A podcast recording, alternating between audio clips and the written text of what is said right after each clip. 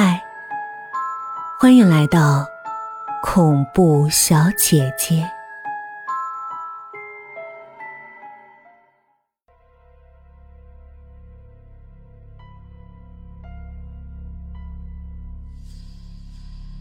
回到宿舍，小张一直在门口等我。我心有余悸的向他讲述了我的见闻。我抱着极大的戒心去见四奶奶，走近却发现，她坐在床边老泪纵横，嘴里喃喃念叨：“报应啊，报应啊！”原来，他是四爷逃荒时拐来的，但四爷对他很好，四奶奶才没有逃走。两人一起努力种地，渐渐过上温饱的日子。那年泥石流，四爷拼命把四奶奶救出来，自己却被埋了进去。临死前他说：“这都是自己拐四奶奶的报应。”现在报应还清了，要四奶奶把儿子好好养大。四奶奶含辛茹苦把儿子拉扯成人。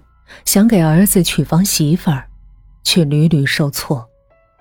儿子刘长河耐不住寂寞，有次进城也拐来一个姑娘。四奶奶让儿子把姑娘送走，但儿子根本不听她的话。过了些日子，姑娘突然不再哭闹，开始安分下来。她不仅做家务，还在房前种了一块菜地。四奶奶看到这番场景。也暗自高兴。那天吃过午饭，儿子先说浑身难受，喘不上气儿，很快就倒地不起。接着是儿媳，四奶奶惊慌失措要去救人时，自己也一阵眩晕，栽倒在地。再醒来时，家里就剩自己一个了。他去村里问。大家都像躲瘟神一样躲着他。终于，老村长告诉了他这个晴天霹雳：儿子儿媳都不明不白的死了。从此，四奶奶就垮掉了。她觉得这都是报应。四奶奶记得清清楚楚，就是中午喝了红薯粥。儿子儿媳才倒下的，自己也随后晕了过去。门前那块菜地，就像泥石流一样，是上天的惩罚。从此，四奶奶就把那块地压实，地里彻底不长东西了。这，这真是天谴吗？小张半信半疑。我相信，善恶有报，但不是上天来执行。我从包里掏出一块黑乎乎的根茎，这是我从四奶奶家门前的土里挖出来的。小张拿在手里，皱眉道：“这就是毒死人的红薯？这么多年了，还能被你挖到？”真不容易啊。这东西平时保存在地下窨井，那块地被四奶奶压的实，雨水难以渗透，所以还没烂完。我拿过来掰开，接着说：“它很像红薯，但其实是木薯。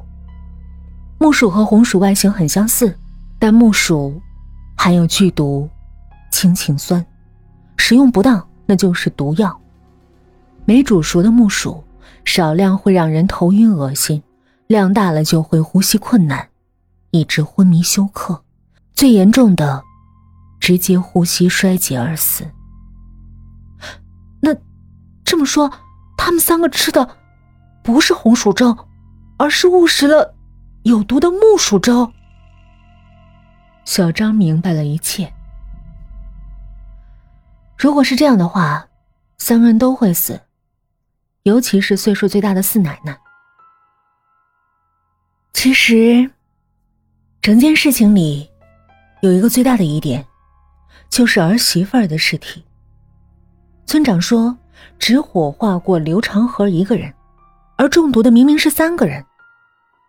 至于木薯，普通人并不知道它的毒性，更不知道如何控制它的毒性。小张恍然大悟：“你是说，被拐来的儿媳妇没死，是他在粥里下的毒？”没错，木薯半熟的时候，他先盛一碗给刘长河，快熟的时候，盛了一碗给四奶奶，他自己喝的。则是彻底煮熟没毒性的。第二天，他被当成尸体装在车上，快到镇上时，跳车跑了。这，也太可怕了吧！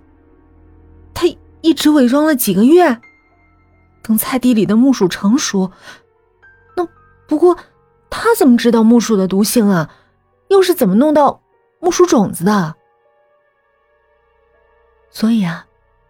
这个人呢，一定是个内行。比如，他懂中医，学过中草药，知道木薯长什么样。也许，就是在山上，他发现了野生的木薯，才形成了这么一个长达数月的计划。本集结束了，语音的个人微信是。Y Y F M 幺零零四，期待您的来访。